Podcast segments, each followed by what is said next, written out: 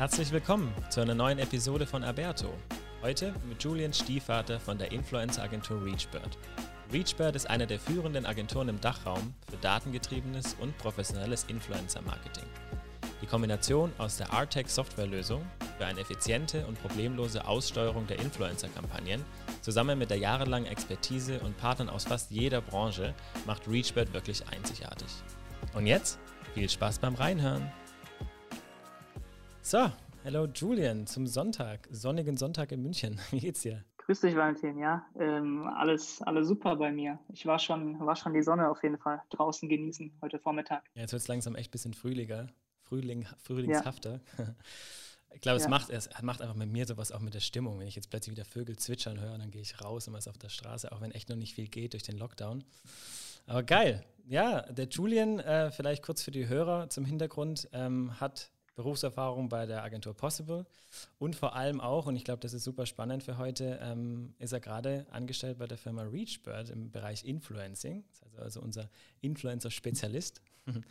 ähm, vielleicht beschreibst du einmal mal kurz selber, was genau machst du da, für was bist du da verantwortlich, ähm, dass die Zuhörer so ein bisschen mhm. wissen, was du machst. Ja, super gerne. Ähm, Im Endeffekt bin ich derzeit als, äh, also die Berufsbezeichnung heißt äh, Senior Account and New Business Manager. Das bedeutet, ich führe strategisch unsere Bestandskunden, sorge natürlich auch dafür, dass wir im Endeffekt Neukunden gewinnen, ja, Unternehmen äh, Influencer Marketing näher bringen, äh, versuchen die, die Leute dafür zu begeistern, weil wir eben auch sehen, im Influencer Marketing ist unfassbar viel Potenzial. Man sieht, die, die Budgets erhöhen sich, ähm, man sieht vor allem auch, dass das Interesse steigt und die Relevanz für jegliche Art von Unternehmen, sogar sei es B2C oder B2B. Also da ist mittlerweile alles möglich. Deswegen hier eben die strategische Führung und dann im Endeffekt auch die ganzen übergeordneten Themen ähm, mit dem Projektmanagement-Team dann hier. Da haben wir auch ein sehr, sehr starkes Team hier in München sitzen. Das ist im Endeffekt so meine, meine Tätigkeit bei ReachBird. Und äh, jetzt, du bist ja schon ein bisschen länger jetzt äh, dort. Was, wie hat sich das denn für dich jetzt vom Gefühl her entwickelt, wenn du sagst, die Resonanz von den Kunden oder auch wenn du Neukunden akquirierst, ist jetzt schon, also ich merke es nur, wenn ich selber auf Social Media unterwegs bin, bin jetzt auch kein super Influencer, aber schaue mir halt schon ein paar Sachen an und merke ich nur schon, dass dieses Influencer-Thema einfach auch in den letzten ein, zwei Jahren super äh, Gas gegeben wurde in dem Bereich. Und ist es auch so, dass die Firmen wirklich jetzt sagen oder äh, auch mal vielleicht mehr auf euch zukommen und sagen, hey, äh, unbedingt eine Influencer-Kampagne machen, wir haben keine Erfahrung oder wenn du dann was verkaufen möchtest, dass es viel leichter ist mittlerweile für dich, weil einfach die Akzeptanz da ist? Mhm, ja, definitiv. Also ich meine, wenn man sich generell in den Markt, Markt mal rein oder beziehungsweise in den Markt mal umschaut, warum holt man eine, eine externe Agentur mit rein? Das ist im Endeffekt einmal, wenn man die, die Ressourcen nicht in-house hat, das heißt, man kann die Kampagnen alleine nicht stemmen oder die Expertise fehlt. Und das ist halt gerade im Influencer-Marketing ein sehr, sehr spannender Punkt, weil natürlich die Expertise bei ganz vielen Leuten gar nicht da sein kann. Das ist ein sehr, sehr, sehr, sehr junger Channel gerade, wie gesagt, eben äh, sehr, sehr stark im, im, Wachstum. Und das bedeutet natürlich auch, dass wir die Möglichkeit hier haben, in die Unternehmen reinzugehen und auch jahrelang dann mit den Unternehmen diesen Channel aufzubauen. Deswegen, da ist eine sehr, sehr hohe Akzeptanz derzeit bei, mhm. bei den Ansprechpartnern, die wir da auf Unternehmensseite haben. Und natürlich ein sehr, sehr hohes Interesse, weil ich direkt schon merke, vor allem in den Erstgesprächen, die gehen manchmal auch über, über sage ich mal, eine halbe Stunde auch hinaus, weil da so viele Fragen aufkommen, so viel Interesse da ist, dann, wenn man das Ganze dann noch mit dem Social Media Thema münzt und wirklich dann auch sagt, okay, das soll eine, soll eine Strategie in eurer übergeordneten Social Media Strategie sein, die dann auch auf die ganzen Unternehmensziele ein, ein, einspielen im Endeffekt, dann ähm, gibt es oftmals ein richtig, richtig interessantes Gespräch auch mit den Kunden, das manchmal sogar dann über, über eine Stunde oder eineinhalb hinausgeht.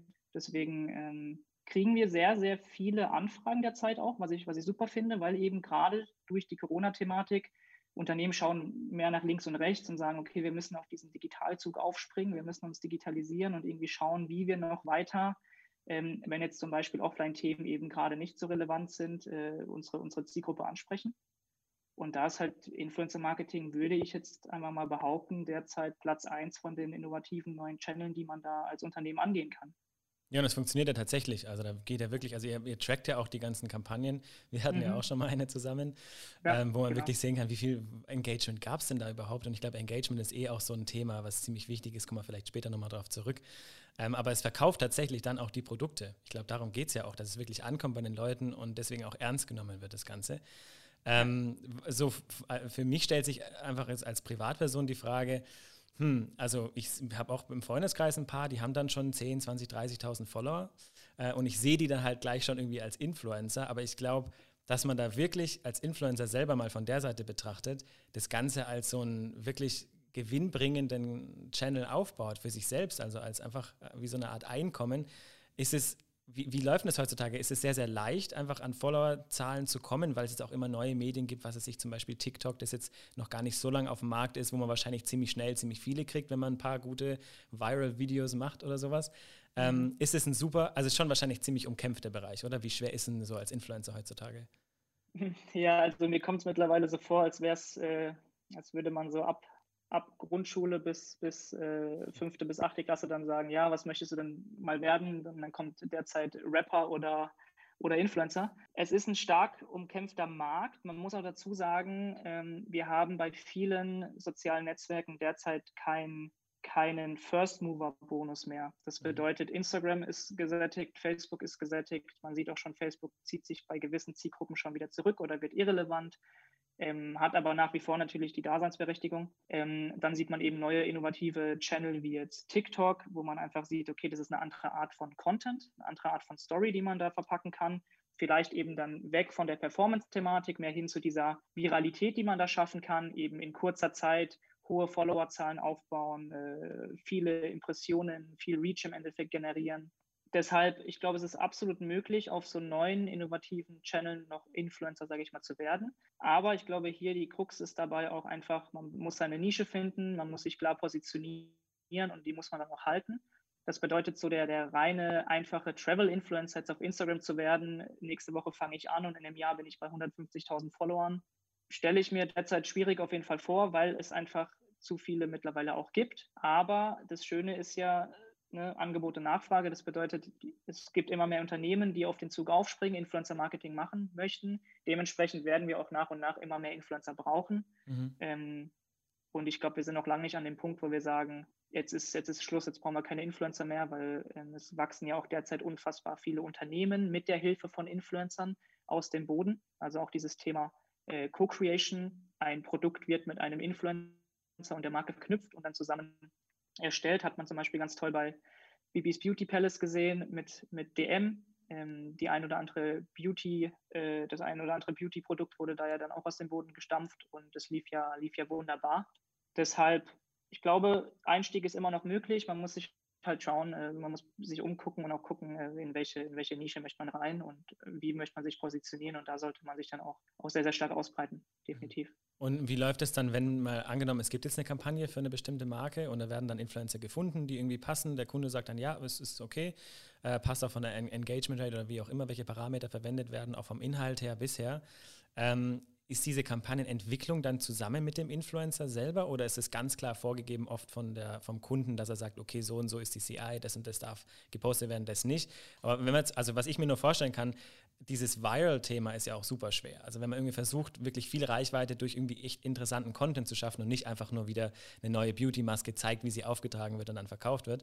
Ähm, wie, wie weit werden die Influencer da involviert in dieses ganze Kreative von der Kampagne? Mhm ist eine, ein sehr, sehr spannender Punkt, weil hier sagen, also hier kommen natürlich dann ich als, als strategischer Berater auch mit rein. Das bedeutet, Influencer Marketing ist deswegen so erfolgreich, auch weil es authentisch ist, weil, weil es auf die, auf die Followerschaft, auf die Zielgruppe, die wir ansprechen möchten, weniger als Werbung äh, wirkt. Also ich nehme als Endkonsument Werbung von dem Influencer weniger als Werbung wahr, als wenn ich jetzt eine Plakatwerbung sehe oder eine Litfaßsäule mit irgendeinem, äh, ja, mit irgendwelcher Kinowerbung. Das bedeutet im Endeffekt, die, die Werbung ist wesentlich authentischer über die Influencer. Dementsprechend muss man aber auch den Influencern äh, die Kreativität lassen. Das bedeutet, ähm, ich versuche dann schon, den Marken klarzumachen, CI ist ganz wichtig. Wir haben auch Style Guides, die man äh, verfolgen muss. Äh, der Influencer wird auch ganz klar gebrieft mit mehreren Seiten Informationen. Was darf ich machen, was nicht? Do's und Don'ts in die Richtung. Es ist aber trotzdem ganz klar, und auch wirklich sehr, sehr wichtig, dass der Influencer eine gewisse, einen gewissen Spielraum auch bekommt. Das heißt, er muss die Kreativität nutzen, die er hat. Das ist nämlich genau auch das, was die Followerschaft sehen möchte. Und mit diesem Content wird dann auch stärker interagiert, als wenn die Brand wirklich sagt, hier ist der vorgegebene Rahmen, in diesem Rahmen musst du dich bewegen. Genau, das ist halt wirklich ich glaube auch das Erfolgsrezept von Influencer Marketing, man darf ihnen eine Richtung vorgeben, aber die reine kreative Ausarbeitung muss immer noch vom Influencer selber kommen.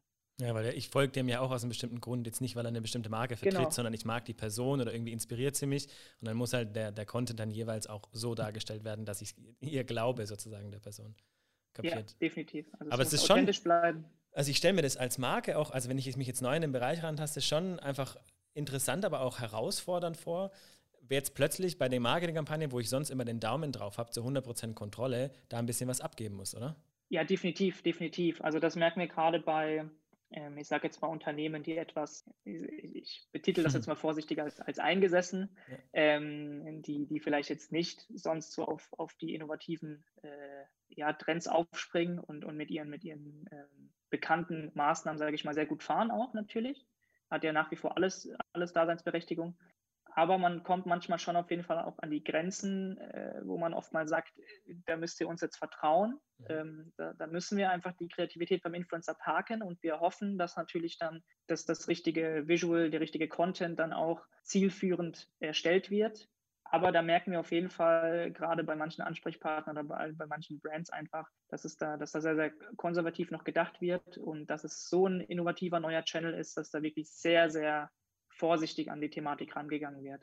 Aber zumindest haben die ja auch immer noch die Möglichkeit, ich glaube, den Content dann, bevor er wirklich publiziert wird, nochmal anzuschauen. Ich glaube, das ist so das Letzte, genau. wo sie dann sagen, okay, ja, können wir doch machen, lassen wir mal Kreativität. Also ist ein wichtiger Punkt, was du gerade angesprochen hast. Das, das machen wir dann mit Hilfe, mit Hilfe unserer eigenen Software.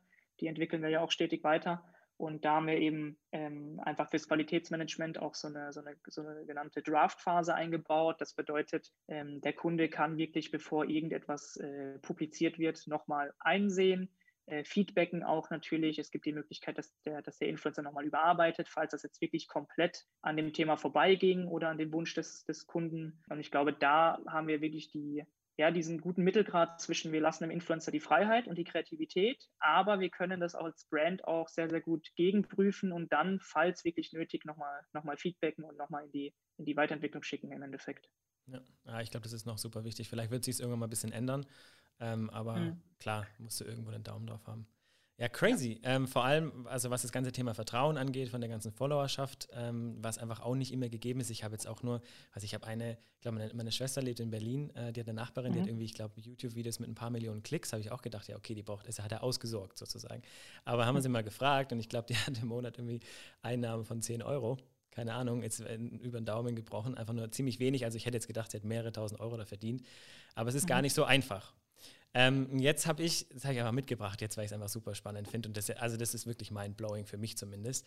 Ähm, der Bereich komplett neu, habe ich noch nie davor gehört. Digital Influencers. Also nicht mal mehr normale, also eine, eine natürliche Person, sondern ein digital erschaff, eine digital erschaffene Persönlichkeit. Ich glaube, es hat irgendwie mal eine Agentur angefangen, jetzt gibt es schon so ein paar auf dem Markt die, mhm. die wirklich mit Influencern arbeiten, die gibt es gar nicht. Das sind reine animierte Personen, wo eine wirkliche, da ist eine Geschichte dahinter gespannt, die hat eine Persönlichkeit. Und es ist jetzt nicht nur, also am Anfang war es vielleicht mal so ein Projektchen, wo er gar nicht wirklich, oder die Personen, die es entwickelt haben, gar nicht wirklich wussten, wo geht's hin. Heutzutage verdienen die damit Geld. Heutzutage kann man, also es gibt Followerschaften von, und das, also meine Oma darf ich es nicht erzählen, wahrscheinlich nicht an meinen Eltern. es gibt Followerschaft von Instagram-Profilen, die einfach tatsächlich nur virtuell stattfinden. Ähm, und hat mir einfach gezeigt, dass da noch, also da, du hast ja schon gesagt, im Bereich Influencing sind wir noch lange nicht am Ende und keine Sättigung da, auch wenn die Kanäle an sich vielleicht schon stark fragmentiert sind, äh, frequentiert sind. Aber jetzt geht es sogar noch in den Bereich rein, dass das Ganze auch noch virtuell gemacht wird. Also, da, da, musst du mir jetzt ein bisschen auf die Sprünge helfen. Ja, ähm, ist, ein, ist ein verdammt spannendes Thema. Ähm, muss ich auch ehrlich gesagt immer etwas grinsen, wenn ich mich mit dem Thema äh, auseinandersetze weil ich glaube, wo hier natürlich ganz klar der Vorteil liegt, du hast ein bisschen die Sicherheit, weil ja jedes einzelne Content-Piece von dir nach tagelanger Arbeit live geschalten wird. Das heißt, du hast genau deinen Fahrplan. Da haben wir auch schon einen Negativpunkt natürlich daran. Ähm, wir haben absolut keine Ad-Hoc-Thematiken. Also wir können nicht mal kurz sagen, oh, auf das Thema müssen wir sofort aufspringen, der Post muss heute Abend live gehen, weil das geht nicht. Diese virtuellen Influencer sind mithilfe von CGI im Endeffekt kreiert. Mhm. Und es ist äh, sehr, sehr viel Arbeit, da selbst ein Posting oder eine Story live zu schalten, ähm, weil es ja alles dann am, am Rechner äh, ja, vorprogrammiert werden muss. Aber ich verstehe schon auch die Daseinsberechtigung hier, weil wenn wir uns mal solche Themen jetzt mal anschauen, wie mit dem, mit dem guten Wendler. Und, und Kaufland. Da haben wir nämlich den Positiveffekt solcher virtueller Influencer. Wir haben keinerlei Skandale, weil wir dafür nicht sorgen. Das heißt, diese Unberechenbarkeit, die wir, die wir manchmal bei Influencern haben, die im Endeffekt im, im Celebrity-Status, sage ich mal, sind oder halt vielleicht auch mal mit, ja, mit gewissen Problemen im echten Leben kämpfen müssen, die einfach jeder, jeder Mensch mal, mal hat, ähm, sei es familiäre Themen, Beziehungen etc ähm, hat dieser virtuelle Influencer nicht. Das heißt, es ist wirklich eine Maschine, die man buchen kann und die 24-7 funktioniert. Ich glaube, gerade in der Modewelt natürlich sehr, sehr spannend, weil ähm, da wird ja oftmals etwas, beziehungsweise man muss sagen, der virtuelle Influencer kann da sehr emotionslos an die Sache rangehen, was ja in der Modebranche oftmals, oftmals sehr, sehr gemocht wird. Mhm. Und ähm, Outfitwechsel etc. ist dann natürlich viel leichter als bei einem Model. Also deswegen ähm, ja, sehe ich da schon eine sehr, sehr äh, berechtigte Daseins- bzw. eine Daseinsberechtigung. Ähm, ob sich das aber ehrlich gesagt so im großen Rahmen durchsetzen wird, ich glaube, das ist gerade auch ein, auch ein Hype, diese, wie so ein Thema Clubhouse zum Beispiel, so, das ist auf jeden Fall gerade da und es wird auch wachsen. Aber ich glaube, das wird definitiv nicht den authentischen, echten Influencer äh, ersetzen auf Dauer. Ja, das ist genau der Punkt, wo ich einfach, da bin ich noch nicht dahinter gekommen, wie, wie kann ich, also ich muss vielleicht mal einfach diesen Influencern folgen und vielleicht gefallen sie mir ja und ich kaufe mir dann die Sachen, aber dass ich wirklich, also das ja. ist ja so bei einem normalen, wo wir vorher über Authentizität gesprochen haben, einen normalen mhm. Influencer, dem ich folge, den ich irgendwie, ich mag den als Person, ist irgendwie ein cooler Typ oder eine coole Frau, ähm, dann kaufe ich die Sachen, weil ich merke, okay, ja, ich möchte auch so cool sein oder was auch immer meine Gründe dann sind und die ja. Person gibt es gar nicht. Ja? Also die ist so erschaffen. Und natürlich, also auf der einen Seite verstehe ich das, dass man das super zielgruppengerecht aufbauen kann. Da geht gar mhm. nichts schief, wenn man kriegt es genauso, wie man das möchte. Ähm, genau. Da geht es auch nicht um, geht es der Person schlecht oder gut heute, weil der geht es immer gleich. Die performt jedes einzelne Mal, wie du schon gesagt hast. Aber äh, so dieses, dieser vertrauliche Aspekt, so ich, ich, ich, ich eifere der wirklich nach, aber es scheint ja so zu sein. Also ich habe auch ein paar Artikel gesehen, wo wirklich auch eine, eine richtig große Millionen-Followerschaft da ist, dass diese mhm. virtuelle Person dann alles neue, ich weiß es nicht, ob es stimmt, aber so Gucci-Outfit trägt oder was. Und dass es dann ankommt. Ja, äh, ja crazy. Ähm, der größte Account, den ich jetzt gesehen habe, liegt mittlerweile bei über drei Millionen äh, Followern auf Instagram. Das ist natürlich eine Größe, wo du sagst, das kann man absolut wunderbar monetarisieren. Also da sprechen wir von, von hohen Absatzzahlen, von, von bei einem Produktlaunch, äh, von, von tollen Reichweiten, die man einfach unfassbar gut für die Marke nutzen kann. Aber da haben wir auch schon das Thema, du wirst ja von, von diesem virtuellen Influencer niemals eine Story sehen, wo man mal ein bisschen mit ins Privatleben genommen wird, wo man vielleicht mal Emotionen sieht, wo man im Endeffekt eine gewisse Art von Bonding schaffen kann zwischen Follower und Influencer. Und da kommt eben wieder dieser, dieser authentische Inhalt und die Daseinsberechtigung von den äh, wirklichen, realen Influencer, Influencer mit rein, weil ähm, ich glaube, man findet das gerade spannend, weil es neu ist und weil es virtuell ist, weil es technologisch ist. Wir sind gerade auf diesem, diesem Zug. Ähm, je mehr Technologie, desto spannender. Aber wir haben natürlich absolut keine Bindung, keine Beziehung zu diesem Influencer, weil es ja, wie gesagt, nach wie vor keine, keine reale Person ist.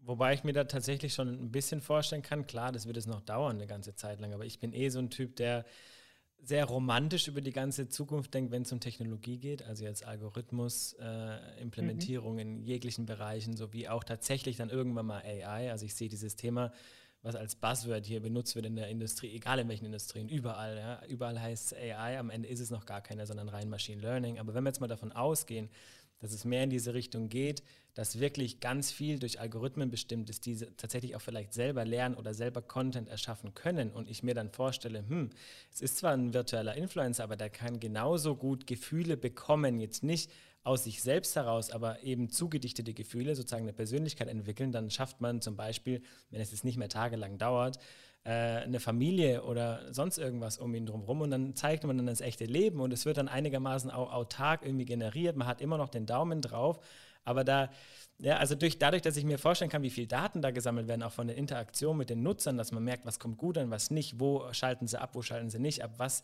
für Content ist wirklich relevant, welcher nicht. Und das dann sukzessive so weit verbessert, dass man diese ganze ja, virtuelle Persönlichkeitsstruktur so entwickelt, als Miteinander auch so entwickeln, dass man da wirklich relaten kann und dann sich vorstellt oder gar nicht mehr wirklich, obwohl man weiß, es ist fake, in Frage stellt, dass es fake ist, sondern einfach mitmacht oder mitfiebert teilweise auch ja, wo man schon weiß, es ist nur eine Maschine und äh, egal wie sie entscheidet, ist nicht echt, aber am Ende ist es dann doch irgendwie eine menschliche Entscheidung, die dann zugedichtet wird.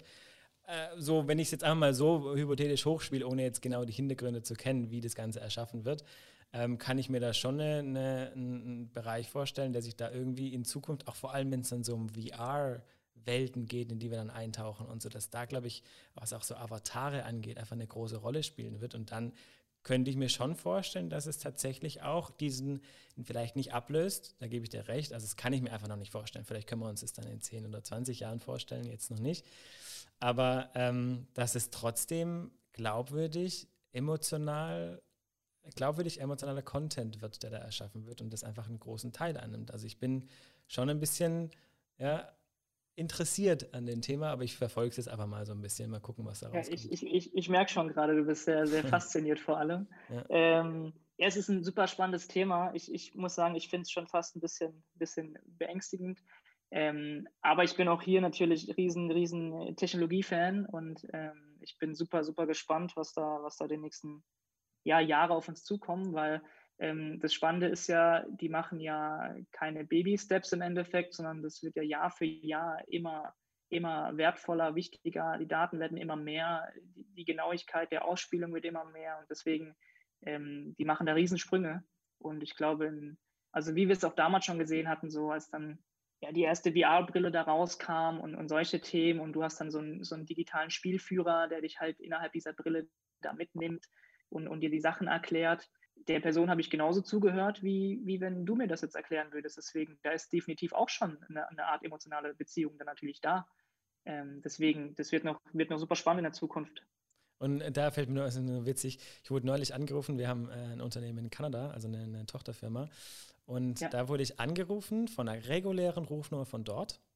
Bin mhm. drangegangen. Es war eine ganz normale Stimme, wie jetzt deine auch. Die hat mich begrüßt, so, hallo Valentin, alles auf Englisch will ich ähm, das und das, wir möchten gerne die, irgendwie die Öffnung, wir sind jetzt, ich bin von Google, wir möchten die Öffnungszeiten bitte anpassen während Covid und dann am Ende, das ist eine, eine automatisch generierte äh, Ansage. Habe ich auch erstmal gedacht, what?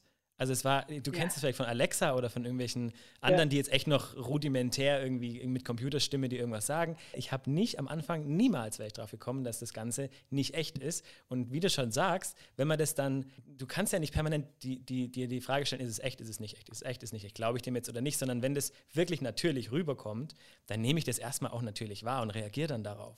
Und deshalb, das war ja, schon ein bisschen überraschend, erschreckend, aber interessant. Hast du schon mal sowas, hast schon mal so diesen Google, diesen neuen Google-Code gehört? Also diese, diese programmierten Nee, nee tatsächlich nicht, aber ich kann mir das auf jeden Fall basierend auf deiner, auf deiner Erzählung gerade sehr, sehr gut vorstellen. Und vor allem, wenn man es ja nicht differenzieren kann zwischen, ist das jetzt real oder nicht, dann, dann nimmt man das natürlich genauso an. Ja. Und dementsprechend ist man dann am Ende natürlich, wenn man dann merkt, okay, das war jetzt wirklich gerade nur, nur ein Computer oder nur ein geskriptetes, äh, ja, ein geskripteter Ablauf, ähm, ist das schon sehr, ja, ich würde schon fast sagen, creepy, finde ich, mhm. äh, in der heutigen Zeit, dass das jetzt schon, dass wir das schon so, auch mit Sprachsteuerung generell über Alexa und die ganzen anderen Anbieter ist natürlich, ja, fühlt sich für mich schon sehr, sehr surreal an und ich äh, glaube, 2030 haben wir dann nochmal ein ganz anderes Standing mit den ganzen Themen. Also. Ja, wir mal sprechen, so in fünf bis zehn Jahren, oh Gott.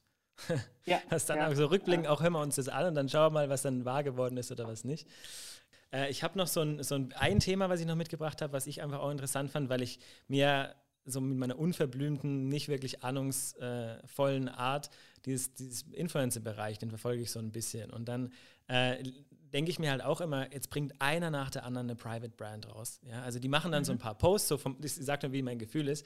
Dann haben sie, sie haben ein paar Follower, dann, dann machen sie ein paar Posts und plötzlich bringen sie ihre eigene Marke raus und das, die wird auch gekauft. Ja? Also ich habe mir dann so in meiner Vorstellung war es immer so, ja gut, jetzt hat der Follower, jetzt kann er auch richtig äh, Kohle machen, wenn er jetzt seine eigenen Produkte rausbringt. Die Leute kaufen das ja eh ab. Die läuft wahrscheinlich sogar noch besser als die, die Influencer-Posts, die er macht dann für andere Marken. Ist aber doch nicht so einfach, weil ich da auch von dieser, ich glaube, Ari heißt sie, äh, mhm, gelesen mhm, habe, die irgendwie zweieinhalb Millionen Follower hatte, eine riesen Reichweite, aber am Ende dann, sie wollte dann irgendwie eine Marke rausbringen, ähm, hat dann die Sachen kreiert und musste eine bestimmte, da gibt es jetzt so Minimum Order Quantities, eine ja. bestimmte Menge an verkauften Produkten erreichen, um das dann wirklich mit den Manufacturern, also den Herstellern ins Leben rufen zu können. Die hat noch nicht mal geschafft, irgendwie 250 Käufer zu finden. Wie kann das ja, sein? aber da sehen wir, die, da sehen wir auch die, die Power von, von datengetriebenen Influencer-Marketing wieder, weil die Dame hat natürlich eine sehr, sehr hohe Reichweite, eine, eine tolle Followerschaft, aber wenn du dir wirklich die einzelnen Postings anschaust und dann eben auch die Zahlen, die Performance-Werte, dann stellt man halt schnell fest, dass da wirklich wenig dahinter ist. Und deswegen ist natürlich dann auch diese, diese Absatzzahl von nicht mal 250 verkauften T-Shirts mhm. ähm, absolut kein Wunder. Da zum Beispiel auch das Mikro-Influencer-Marketing äh, die Daseinsberechtigung, ähm, weil je kleiner die Accounts, desto höher meistens auch noch die Engagement-Werte. Und eben jetzt bei, bei der Ari zum Beispiel, da weist schon sehr, sehr viel darauf hin, dass das gar nicht, na, gar nicht äh, organisch gesund gewachsen ist. Sie hat ja auch diese Reichweiten in, in wenigen Monaten und Jahren geschafft. Ähm, und da sieht man wirklich mal Qualität über Quantität im Endeffekt. Also ähm, wir sind zum Beispiel als, als Experten eher Fan von kleineren Accounts, die aber wirklich Qualität in der Followerschaft haben. Also sprich, wenn ich 20.000 Follower habe, und die Leute sind immer wieder da, die interagieren mit meinem, mit meinem Content. Man sieht auch bei manchen Performance-Kampagnen, da wird wirklich auch gut Sales getrieben. Dann ist das viel wertvoller, als wenn man, wenn man im Endeffekt einen großen Influencer äh, mit reinholt, der dann eben vielleicht wie die Ari zum Beispiel gar keine Sales äh, performt, beziehungsweise auch einfach keine relevanten Follower hat. Also man sieht ja, obwohl sie, äh, hatte ich auch nochmal nachgelesen, obwohl sie wirklich eine Art von, ich sage jetzt mal in Klammer, Marktforschung betrieben hatte und auch vielleicht Feedback zu ihren, zu ihren Styles erfragt hatte bei der Followerschaft, hat sie trotzdem natürlich, obwohl sie da ja, man könnte ja sagen, da hat sie die Community im Endeffekt schon mal nach Feedback gefragt und geschaut, hey, ist da Interesse da? Und trotz alledem wurde im Endeffekt nichts verkauft. Das würde zum Beispiel halt bei gut ausgewählten Mikroinfluencern äh, definitiv nicht passieren. Ich glaube, in den Größen muss man wirklich dann eher mit so, mit so Celebrities und Testimonials fahren, die wirklich auch, auch einfach länger schon da sind. Also zum plumpes Beispiel wirklich irgendwie eher so eine, so eine Lena Gerke, die wirklich äh, große Reichweiten auch hat. Ist sicherlich kein Einzelfall. Ist jetzt ein Fall, der auf jeden Fall publik gemacht worden ist, aber da gibt es bestimmt noch mehr Influencer, die, die versucht haben, Sales zu generieren, eine eigene Brand aufzubauen und wo es halt nicht funktioniert hat, weil die Followerschaft halt tatsächlich dann nicht treu genug oder nicht, nicht qualitativ hochwertig war. Und ich meine, da gibt es ja auch so Tools, glaube ich, wo man gucken kann, wann sie wie viel Follower generiert hat und ob das überhaupt normal so sein kann oder auch nicht. Ich rede jetzt gar nicht mehr von ihr. Ich weiß es, ich kenne mich mit ihren Followern jetzt nicht direkt aus. Aber mhm. es gibt ja schon oft diese Fälle, wo man einfach sieht, ein Influencer, der in einer ganz kurzen Zeit ganz viele Follower generiert und jetzt nicht unbedingt lauter Viral-Videos produziert, sondern einfach sind die einfach gekommen und das ist irgendwie ein bisschen komisch und man schaut dann da rein in das Profil, mal auf die Follower und man sieht dann, das sind irgendwelche, also ja, Profile mit entweder gar keinen Followern oder es sieht irgendwie nicht echt aus. Ist es sehr leicht rauszufinden, ob dann wirklich von den Followern her das wirkliche, tatsächliche Instagram-Nutzer sind, die vielleicht auch interagieren oder vielleicht sogar, ich glaube, man kann die sich kaufen oder so teilweise, weiß ich nicht woher. Ähm, ist es schwer, ja. das rauszufinden? Auch für euch es bestimmt für euch auch super wichtig. Ja, es ist, ist eine ganz, ganz wichtige, ich sage jetzt mal, Größe, die man, die natürlich auch viel von Kunden angefragt wird. So, weil das Thema ist natürlich, man möchte im Endeffekt ja kein Geld ausgeben für, für Follower, die man gar nicht erreicht. Das heißt, nur weil ein Account eine Million Reichweite hat oder beziehungsweise eine Million Follower, heißt das ja nicht, dass wir jetzt eine Million Käufer haben. Das ist ja nur die, sage ich mal, die Bruttoreichweite, also die Chance, wie viele Accounts man erreicht. Mhm. Ähm, wie viele davon noch aktiv sind, beziehungsweise wie viele davon fake sind, ist natürlich da nicht gesagt. Wir versuchen da zum Beispiel auch mit Hilfe der Software von ReachBird eben vorzubeugen ähm, und diese Account-Wachstumsraten auszuweisen. Nichtsdestotrotz muss man da immer noch mal etwas in den Markt reinfühlen. Das bedeutet, wir haben manchmal dann so Sprünge von 30.000 plus Followern innerhalb von zwei Tagen. Ähm, da muss man aber gerade bei den großen Accounts auch nochmal ein bisschen recherchieren. Wir haben derzeit sehr, sehr viele TV-Sendungen, äh, in die man auch reinkommt, sage ich mal, ohne bekannt zu sein. Aber im Endeffekt, durch die man dann viel Reichweite auch generieren kann. Und deswegen hat man oftmals auch so Sprünge. Also wir haben ganz viele, ganz viele Influencer bei uns registriert, die wirklich dann äh, durch äh, gewisse Shows plötzlich innerhalb von drei, vier Tagen 20, 30, 40.000 Follower generiert haben. Und das ist ja nach wie vor trotzdem organisch. Mhm. Ähm, trotzdem gibt es natürlich auch eine, eine, eine, beliebte Tätigkeit von, von manchen, das Thema Bot-Follower kaufen, Engagement kaufen Und das geht natürlich auch nur bis zu einer gewissen Rate, weil man sieht dann oftmals, dass irgendwelche Accounts 70.000 Follower haben, aber irgendwie 100 Likes auf einem Foto. Und das ist absolut schon direkt ein Indikator dafür, dass, dass da absolut gar keine, gar keine Relevanz, gar keine Engagement besteht auf diesem Account. Also das kann man sehr, sehr schnell meistens erkennen. Aber jetzt auch zum Beispiel nochmal, nochmal bei der Ari, so der Account sah sehr, sehr gesund eigentlich aus. Mhm. Man kann es sage ich mal, ableiten bei manchen Anstiegen und deswegen zeigen wir das auch als Kurve an. Zu 100 Prozent ausweisen kann man das eigentlich nie. Also das ist immer noch so eine, so eine Variable, da, da streitet man sich etwas. Man sieht es ja dann. Also wenn man den Influencer dafür bezahlt und man sieht, was rumkommt, man kann es ja sofort alles messen. Wenn es eine bestimmte Kampagne jetzt ist, da wirklich was bei rumgekommen oder auch nicht. Und halt mit dem weitermachen oder eben auch nicht. Ähm, ja. Und die Influencer selber, klar, also man lässt sich schon locken, man sieht ja überall, also ich werde ja auch dauernd bespielt von irgendwelchen Amazon-Millionärs-Videos, wo man so ganz schnell ganz viel Geld verdient oder Influencer-Millionär, ja, bau jetzt deine eigene Follower-Group auf und Private Brands und so weiter, ist alles nicht so einfach. Also ist klar, ich glaube, es ist heute einfach schon viel einfacher geworden, muss man sich vorstellen. Früher, vor mhm, 20, ja. 30 Jahren, no way, dass du dir einen Ansatz darüber überlegt hast, eine eigene Modelinie rauszubringen. Heute haben wir die Kardashians, die zig Millionen Euro äh, mit den einzelnen Lines generieren.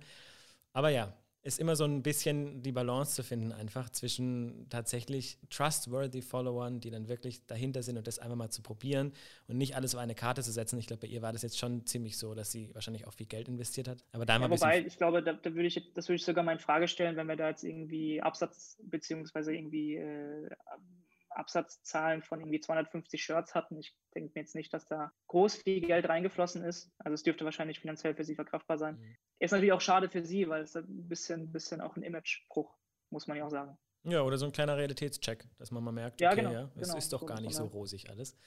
Naja, ja. geil. Aber das ist wirklich, also dadurch, also ich stelle mir auch, ich weiß nicht, vielleicht bin ich nur so oder vielleicht sind andere auch so, aber wenn ich mir vorstelle, wie schnell sich das jetzt alles, also alles verändert, mhm. wollen wir jetzt bei Elon Musk nicht anfangen oder sowas, ja, aber äh, was jetzt wirklich alles abgeht auf der Welt, dass man heute ein ganzes Tätigkeitsfeld, und das interessiert mich bei euch so, eine, eine Influencer-Agentur also eine, so vor zehn Jahren gab es das noch gar nicht. Und dass ihr jetzt kommt, ihr habt Mitarbeiter, ihr habt viele Mitarbeiter, ihr wachst die ganze Zeit, ihr habt neue Kunden, richtig große Kunden mittlerweile auch. Mhm.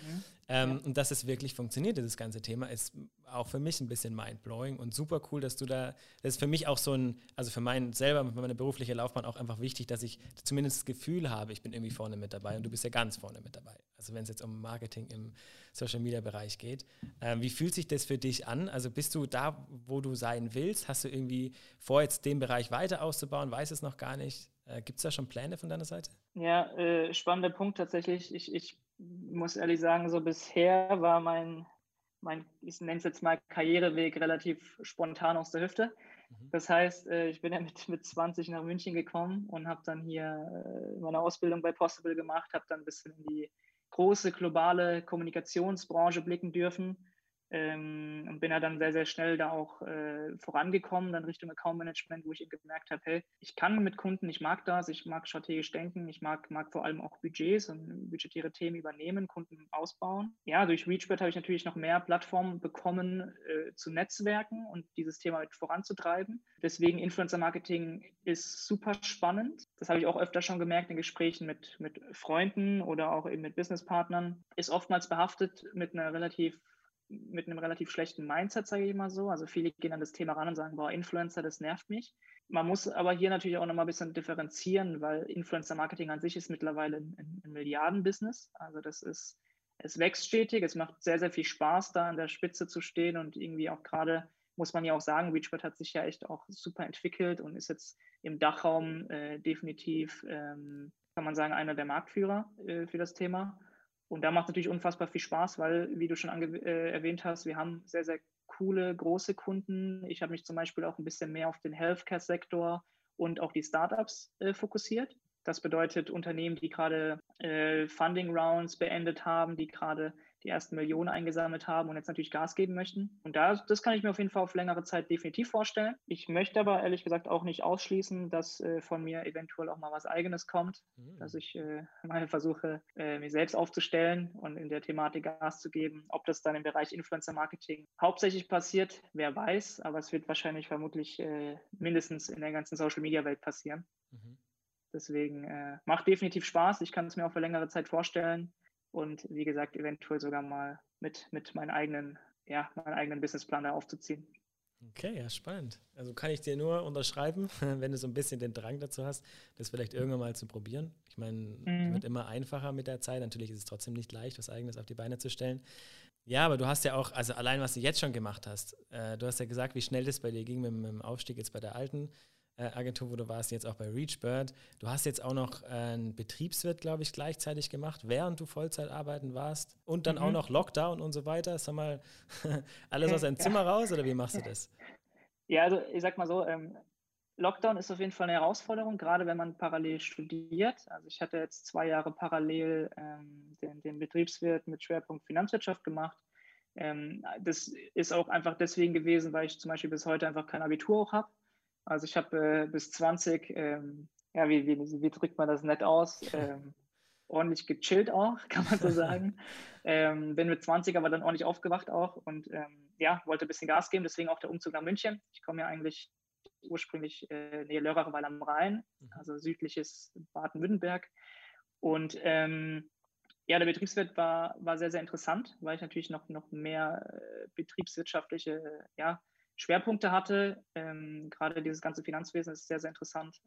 Und ich bin ja sogar nach dem Betriebswirt, den ich ja im Juli 2020 abgeschlossen hatte, dann ab Oktober 2020 in den äh, Bachelorstudiengang eingestiegen. Mhm. Und bin jetzt dann mittlerweile auch im fünften Semester, ähm, reines BWL-Studium. und äh, Wie viel hast du insgesamt? Sechs, sieben Semester? Sechs Semester. Also ich wäre, ja, hoffnungsvoll äh, will ich im März nächsten Jahres fertig sein. Ähm, Themen habe ich noch nicht für meine Bachelor-Thesis, aber ich glaube, auch da werden mir vermutlich genug Themen im, im Kopf rumspielen, wenn es dann soweit ist. Nice, super spannend. Also du, ähm, ja, jetzt glaube ich, halten wir alle mal ein bisschen die, die äh, Ohren steif, was das ganze Lockdown-Thema angeht, wird sich jetzt bald einmal erledigen. Äh, super spannend, dein Input zu hören heute über das Thema Influencing. Ähm, Leute, wenn ihr äh, in dem Bereich Gas geben wollt, meldet euch bei Julian, ähm, beziehungsweise yes, bei Reachbird. Auf jeden Fall.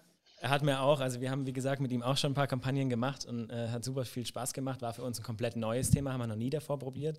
Ähm, fühlt sich sehr vertrauensvoll an, ähm, macht auch wirklich Spaß, mit ihm zu arbeiten. Äh, deswegen jederzeit meldet euch bei ihm und wir schauen uns mal alle an, wie sich der Bereich entwickelt. Ich bin jetzt vor allem auch, was diese Digital-Sache angeht, da hinterher. Folge jetzt gleich mal ein paar digitalen Influencern. Ja, ähm, ja, spannend. Und dann wünsche ich dir jetzt noch einen schönen Sonntag. Ja, mal, danke dir für die Einladung auf jeden Fall. Bin sehr, sehr gespannt, äh, was da so ein Feedback kommt zum äh, Podcast und äh, wünsche dir auch noch einen sehr, sehr erholsamen Sonntag. Super, dann hören wir uns bald wieder.